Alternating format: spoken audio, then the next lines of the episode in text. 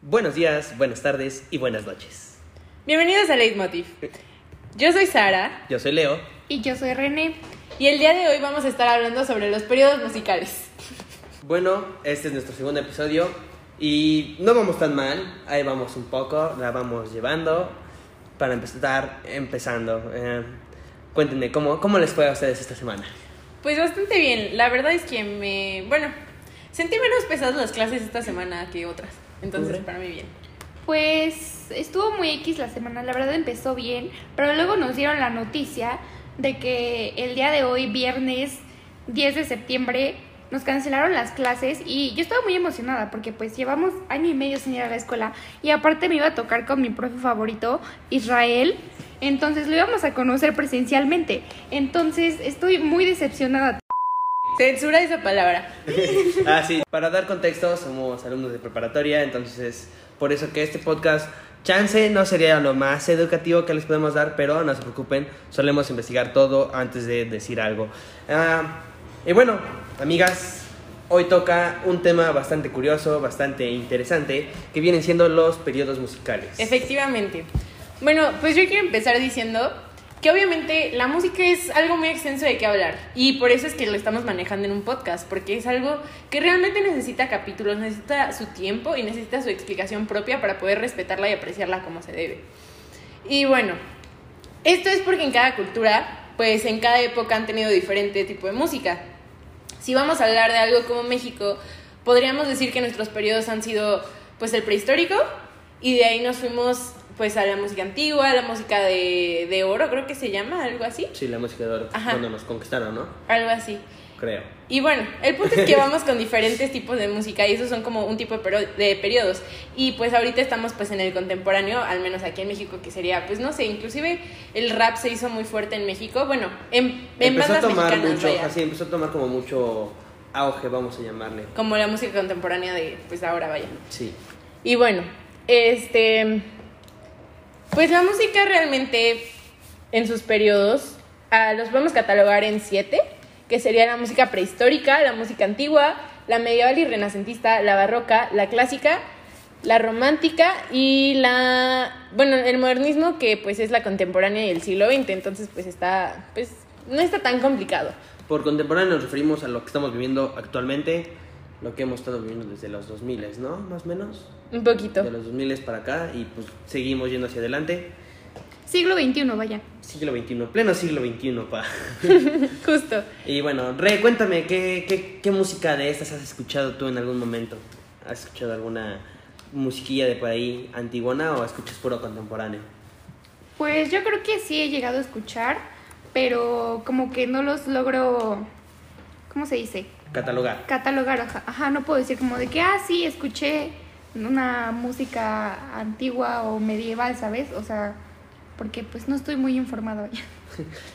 Por eso estamos aprendiendo, por eso estamos en esta clase, vaya. Así es, esta, este podcast nos va a ayudar a, a ser un poco más cultos de- con el tema de la música porque a pesar de ser un tema muy amplio y cual se le puede dedicar su tiempo, también se puede decir que es un tema que casi no se habla, no es como que andes, o sea, sí, sí de que ah, me gusta la es que música. está muy presente la música, más no el trasfondo ni el. Ajá, no, contexto. no el fondo, esa es, esa es la, lo que iba, quería decir. Mm, Exacto. Bueno. Perdón. Este, Bueno, la música está ordenada en los periodos, pero esto no quiere decir que solamente en esos periodos era esa música, sino quiere decir que es más bien la música que predominaba en ese momento. Y pues solamente son fragmentos de tiempo, más que nada, no es como que sea un bloque y que termine, no podemos decir, por ejemplo, en 2010 terminó este bloque musical y ahora estamos en este bloque. Entonces eso es lo que también me gusta de la música. Realmente, si los queremos ver como un periodo, pues está bien, pero si no, pues es, realmente es algo global y es algo muy general. sí, tienen como una transición muy, muy poco notoria, o sea, como que, como que tienen un cambio muy, muy rápido, que no, o sea, sí se puede notar, pero no es como un cambio tan drástico. No es como cuando pasaste de la, de- por, por ejemplo, en la historia, no es como notar el, el cambio industrial, el cambio industrial fue así como muy grande, muy rápido y muy de golpe, pero los cambios musicales es como poco a poco. Es que, ¿sabes qué? Lo que pasa es que nadie se levanta inventando un nuevo género. O sea, nadie se levanta y dice como de que voy a hacer este género hoy. Sí, Y es algo nuevo que yo inventé. O sea, realmente pues esto ha sido durante muchos años y como que cada parte de, música, de la música, cada parte de nuestros periodos o de nuestros géneros musicales, pues realmente son una reconstrucción de todos los que han habido. Sí, como que va surgiendo poco, poco a poco, como que agarro un poquito de acá, un poquito de acá, y se me ocurrió ponerle un par de notas más y ¡pum! surgió tal periodo. Ajá, o tal género, inclusive.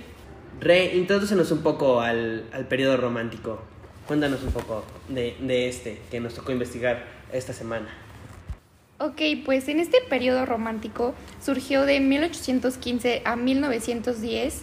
Entonces, en este periodo estaba enfocado al, a sentir, a los sentimientos, no tanto como a racionalizar. Y pues hubieron muchos avances tecnológicos como algunos nuevos instrumentos, eh, la orquesta, y en este periodo dominó la música instrumental, eh, algunas sinfonías y la orquesta, vaya. Sí, creo que también en este periodo fue algo, pues, no puedo decir que como el Renacimiento, pero de hecho, pues... Pero pues sí fue un rayo de luz en la Ajá, oscuridad. exacto. O sea, fue como la parte de la ilustración.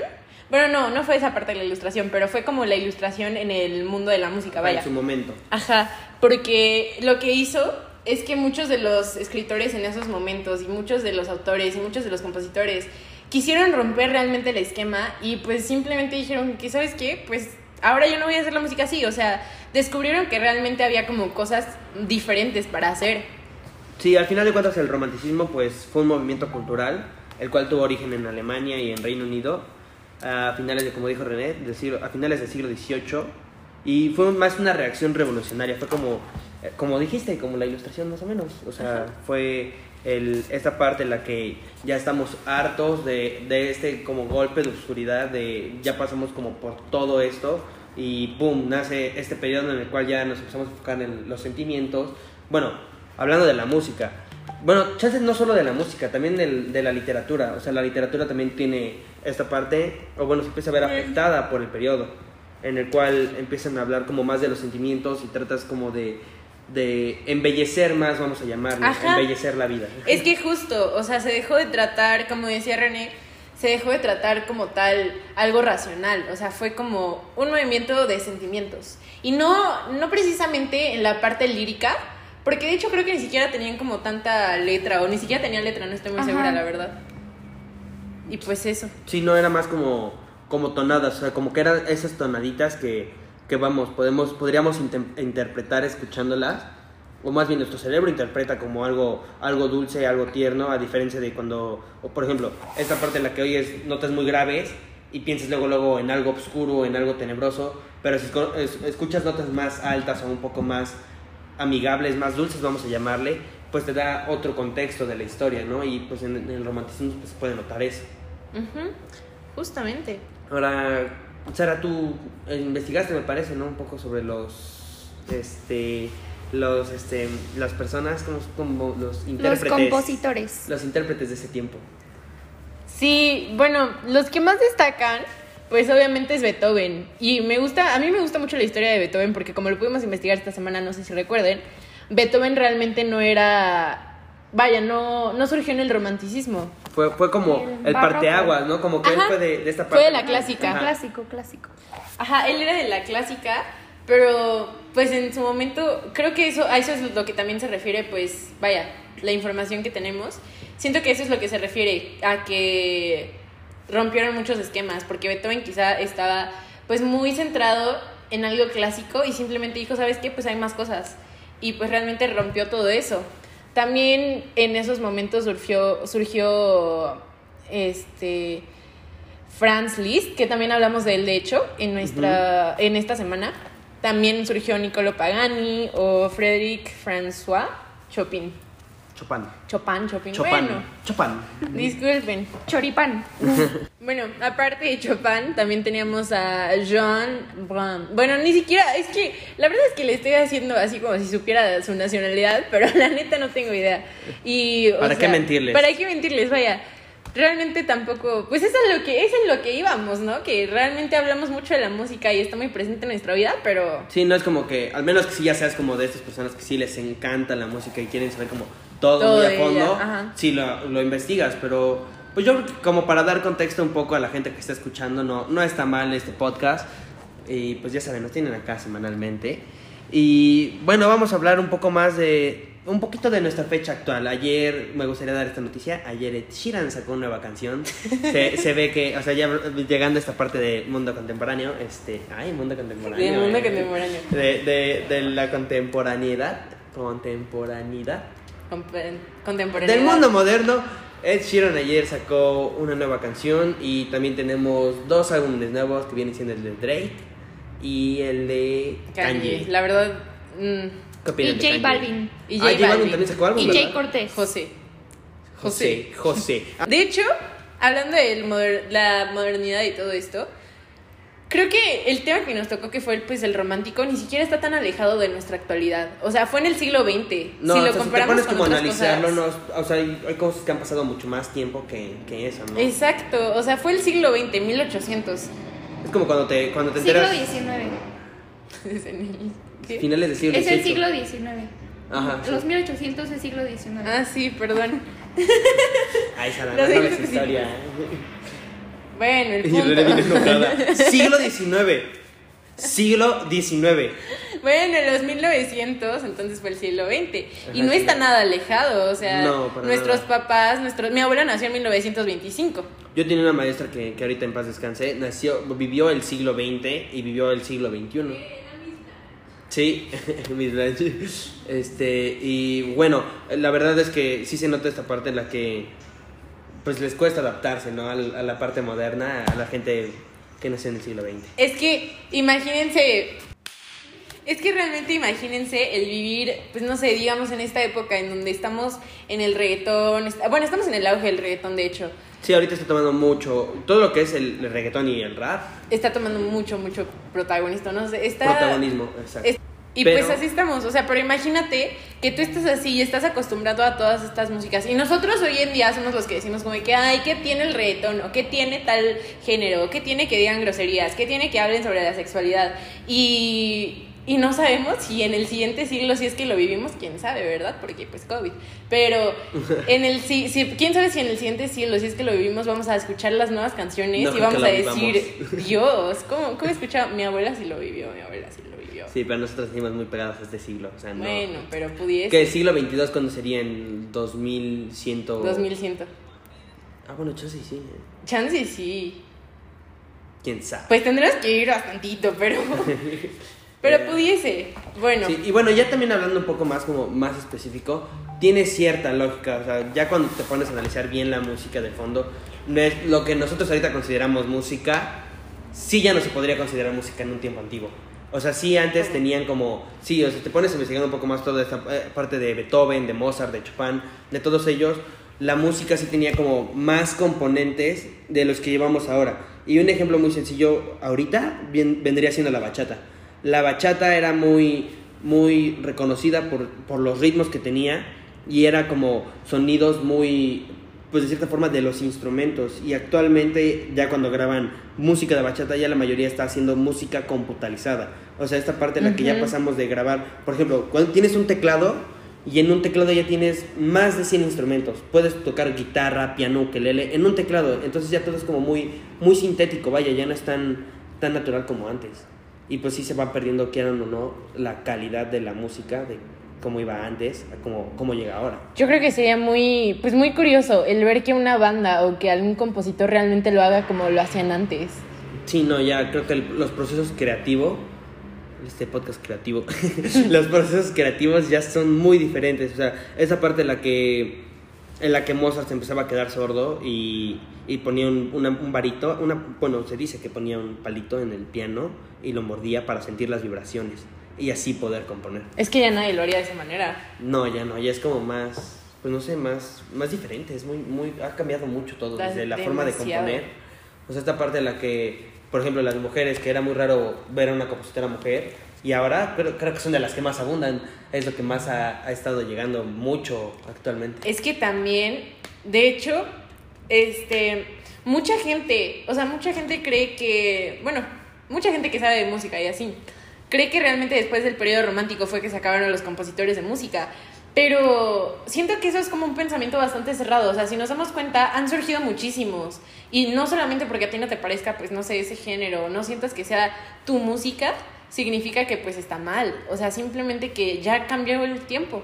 Sí, y, y la verdad, la modernidad ha ayudado bastante a que surjan nuevos músicos. En, en una cantidad inmensa. Yo creo que en pandemia, fácil, más de 100 géneros, géneros musicales, más de 100 compositores sí, sí nacieron. O sea, sí, sí hay como mucho esta parte en la que la modernidad te ayuda como a construir y aprender. Lo hace como más fácil cada vez. Y pues también por eso yo creo que todos sentimos que, que no es música. Porque antes te tardaba, no sé, un- una sinfonía, una canción. Porque antes eran músicas largas, eran canciones de 10 minutos. Te tardabas, no sé, un año componiéndola. Y ahora ya la componen en una semana, en una laptop, en tu cuarto. Entonces sí, yo creo que la calidad, pues, por eso sentimos que es diferente, ¿no? Pero pues la modernidad nos ha ayudado a que sea diferente, a cambiar el juego. Es que realmente el modernismo fue, fue buscar una estética individual. O sea, ya no fue como hacer música para la gente, sino para las personas. Bueno, para ti mismo, vaya. Y esto fue, pues, realmente distanciarte de todo. O sea, distanciarte de todo lo que conocías. Y bueno, mucho, algo que también influyó muchísimo fue la situación política. Como esto empezó en Europa, pues mucho del modernismo fue porque estaban, pues como lo dijimos en el podcast pasado, de hecho, comunicando algo. Estaban dando a entender que ya estaban hartos o que ya no querían eso. Simplemente queríamos un cambio. Ajá, exacto. Y pues esto se vio muy reflejado en la música, porque pues realmente la música es como un reflejo de nuestra sociedad.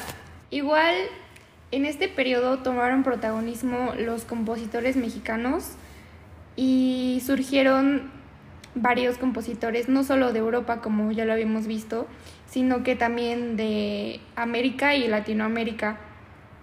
Y fueron los más importantes del siglo XX. Sí, es una gran diferencia que había también entre el romanticismo y es lo que estábamos viendo, que mucha gente dijo que ya no había compositores, pero pues aquí vemos que sí, como dice René, pues este... Es que siento que también fue...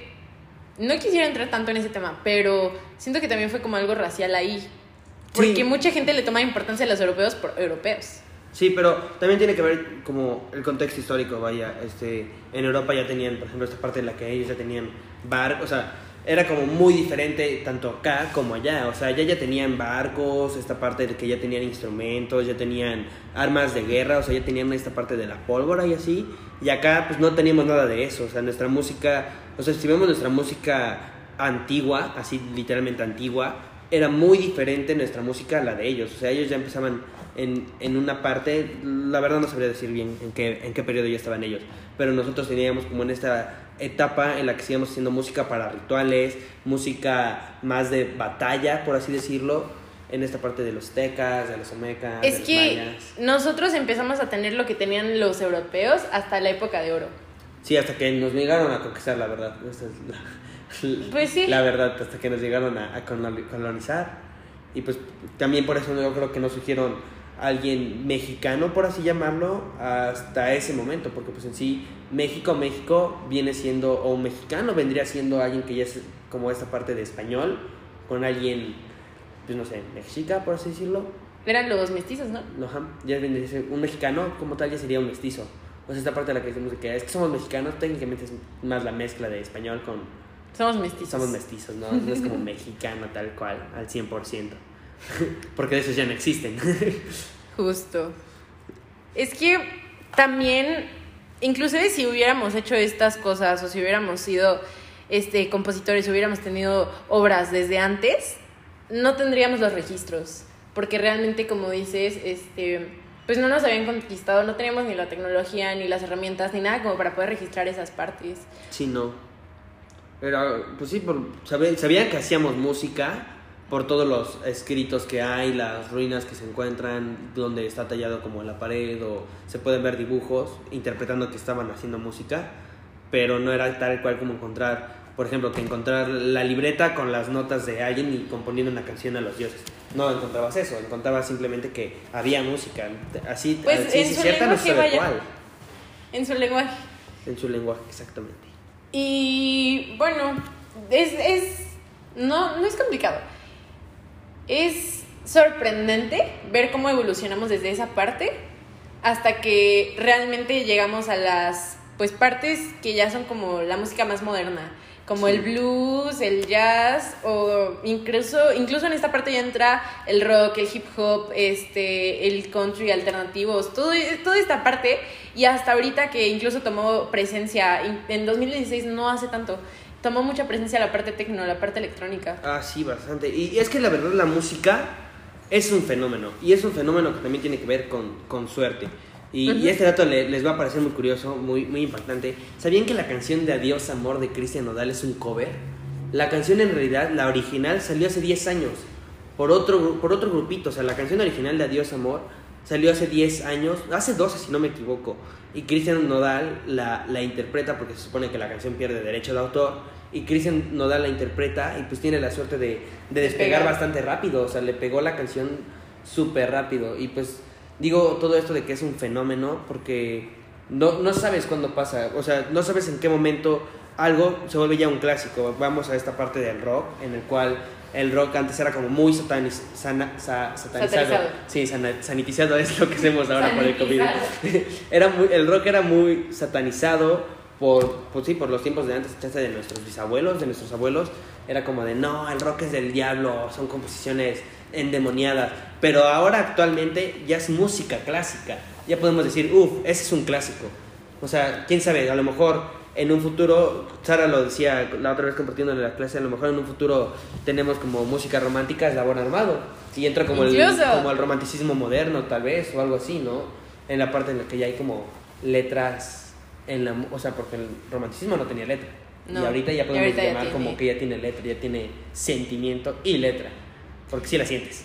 Pues es como cuando dicen que no entiendes, bueno, lo decía Leo de hecho, que no entiendes pues esta parte de, pues no entiendes las letras hasta que no estás triste. O sea, ya cuando estás triste es cuando realmente entiendes esto. Inclusive en las melodías podría pasar lo mismo. Igual y si estás tranquilo o estás en un estado neutral, pues no pasa, o sea, escuchas algo del periodo romántico y dices, ah, pues una melodía. Y si entras, o sea, si estás triste o si estás en un sentimiento muy fuerte y lo escuchas, pues igual y en ese momento sí dices, ah, bueno, sí tenía algo que ver. Sí. Bueno, después de un pequeño corte comercial, fuimos a tomar un poquito de agua. Este, vamos a vamos a hablar un poco más de no sé. Bueno, pues vamos a ver más que nada yo creo que las conclusiones de todo este tema. O sea... Es que hay que admitirlo, este tema es un poco muy pesado porque es un tema muy extenso. Exacto, o sea, igual iba a costar un poco escuchar este, este episodio del podcast. Pues a nosotros también nos costó un poco, la verdad, porque nos costó pues tener que investigar realmente, tener que saber de qué estamos hablando, porque no podemos solamente escupir palabras. Sí, no. Entonces, este, bueno, pues yo, yo creo que demos nuestras conclusiones. Vamos, vamos a hablar como maestra de habilidades. ¿Qué se llevan hoy de la clase? ¿Qué se llevan hoy de este podcast? ¿Qué te llevas hoy? Pues yo me llevo que pues yo creo que es muy impresionante cómo ha evolucionado la música durante todos estos años y durante los periodos. Y pues como ya lo dijeron anteriormente, pues, o sea, cada vez se iban integrando más cosas a la música y también como la tecnología para hacer la música es muy impresionante. Impresionante. Sí. O sea, es como choqueante ver que realmente las cosas cambian tan rápido.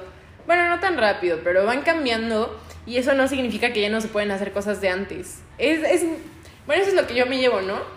Que inclusive pudiese ser que alguien, algún adolescente, algún señor, alguien realmente esté pues intentando hacer esta parte que mencionábamos antes, de hacer las cosas desde cero, de hacer las cosas sin la necesidad de la tecnología, y no lo sabemos.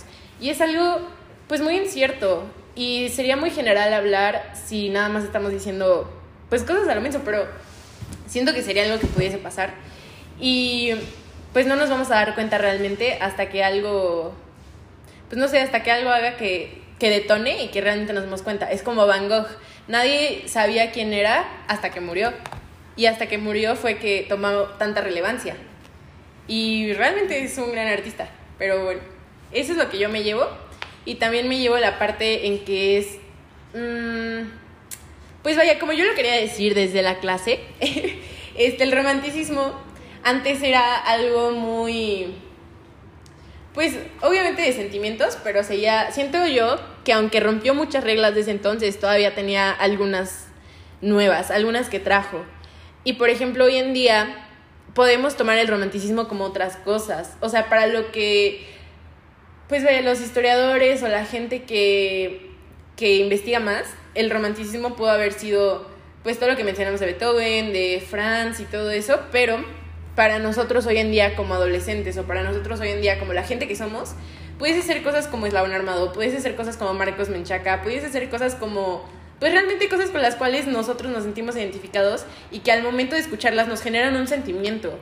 Y puede ser que, este, por ejemplo, tomando lo de Eslabón Armado, Eslabón Armado tomó, bueno, rompió muchos estigmas que teníamos sobre la música de banda, sobre la música, pues vaya, que tenía ese tipo de instrumentos. Y eso siento que es la parte del romanticismo que el profesor me pidió este, rompió esos estigmas, rompió toda esa parte. Y siento que es increíble, la verdad. Eso es lo que yo me llevo de este podcast. Y bueno, pues a ver, dinos, Leo, ¿tú qué te llevas? Yo me llevo que, que definitivamente la música sí es un tema complejo. O sea, hoy creo que más que en otras veces, bueno, más que en el primer podcast lo podemos ver. El primer podcast fue más relajado, este sí ya fue más pesado porque, o sea, la verdad la música sí está más, más compleja de lo que uno piensa. Y pues me llevo que, que está curioso esta parte, ¿no? Que, que chance en un futuro todo lo que queremos ahorita va a cambiar. O sea, porque todo lo que querían antes cambió ahora. Chance en un futuro lo que queríamos ahorita va a cambiar. O sea, eso creo que es algo inminente, algo que no podemos evitar, que todo cambia. Y la música es un ejemplo de ello, porque la música no se ha detenido, no es como que sigamos escuchando lo mismo que escuchábamos hace mil años. O sea, la música fue avanzando, también se fue modernizando queramos o no. O sea, quién sabe, a lo mejor en un futuro la música van a ser ruidos bien raros, ¿no? Ruidos de, de ovni o algo así. y bueno, pues eso fue todo por el podcast de hoy, por el episodio de hoy. Y pues ya, eso sería todo. Muchas gracias por habernos escuchado. Ya saben que si nos quieren seguir escuchando, pues la próxima semana vamos a subir uno nuevo. Y ya, eso sería todo. Esperemos que les haya gustado y estén atentos la próxima semana para nuestro tercer episodio de Leitmotiv. Récele a Dios que el siguiente episodio sea más más, divertido, más, divertido, más mejor, más dinámico, más dinámico, más sencillo, vaya. Así es. Más sencillo de digerir. Muchas gracias. Hasta la próxima. Adiós. Adiós. Hijo de... It's brutal out here.